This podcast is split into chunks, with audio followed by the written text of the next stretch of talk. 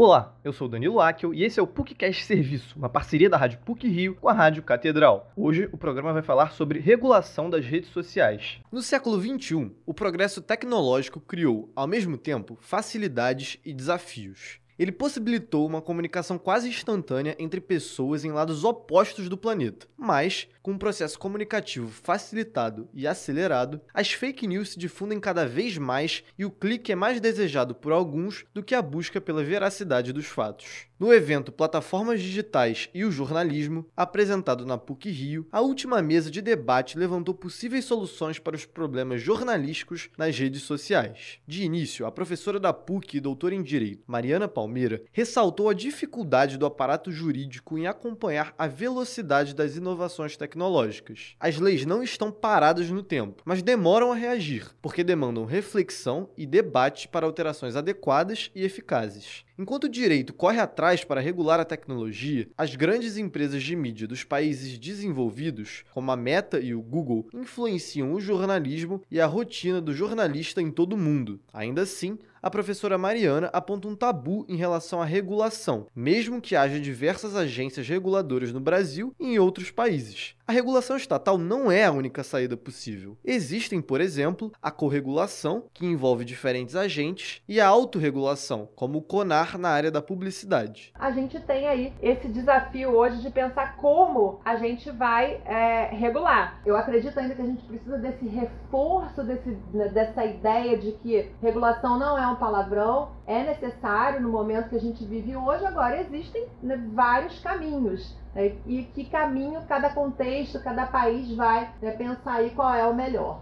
A jornalista e integrante da coalizão Direitos na Rede, Bia Pacheco, julga que as mídias digitais pioraram a qualidade do debate público. Para ela, apesar do Brasil ser referência na legislação para a internet, o país discute a regulação das redes com atraso histórico, porque os meios de comunicação tradicionais permanecem mal regulados pelas leis vigentes. O Código atual de 1962 dá espaço para o oligopólio na comunicação e para a posse de veículos de imprensa por políticos. Mesmo com a penetração e força da internet, o rádio e a televisão resguardam poder de influência na sociedade brasileira.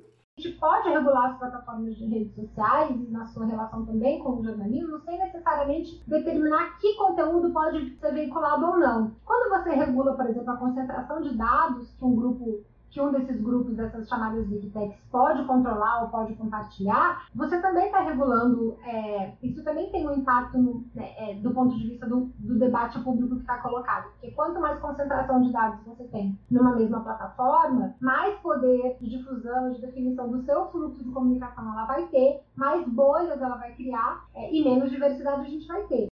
Segundo Bia Pacheco, o caminho para uma regulação adequada das mídias digitais e dos veículos tradicionais passa por se espelhar em órgãos de países democráticos e por um debate amplo entre legislativo, executivo, academia científica, técnicos e a sociedade civil, razão pela qual é importante educar o máximo de gente possível sobre a questão. Um dos problemas citados por Bia é a veiculação do conteúdo jornalístico pelo Google sem retorno financeiro proporcional aos jornalistas o Google ganha 5 bilhões de dólares por ano intermediando notícias de cidadãos sem contratar um jornalista. Então, é, faz isso pelo YouTube, faz isso pelas ferramentas de busca, pelos anúncios que vende, sem está produzindo diretamente jornalismo. Entre propostas mais objetivas para solucionar a diferença de remuneração, Bia cita a possibilidade de taxar as plataformas digitais e redistribuir o dinheiro entre empresas de comunicação. Mas, caso essa seja a solução escolhida, os recursos precisam chegar a empreendimentos menores e aos trabalhadores. Como colocou a professora de jornalismo da PUC Rio, organizadora e mediadora do evento, Patrícia Maurício, não é o jornalismo que está em crise, mas o atual modelo de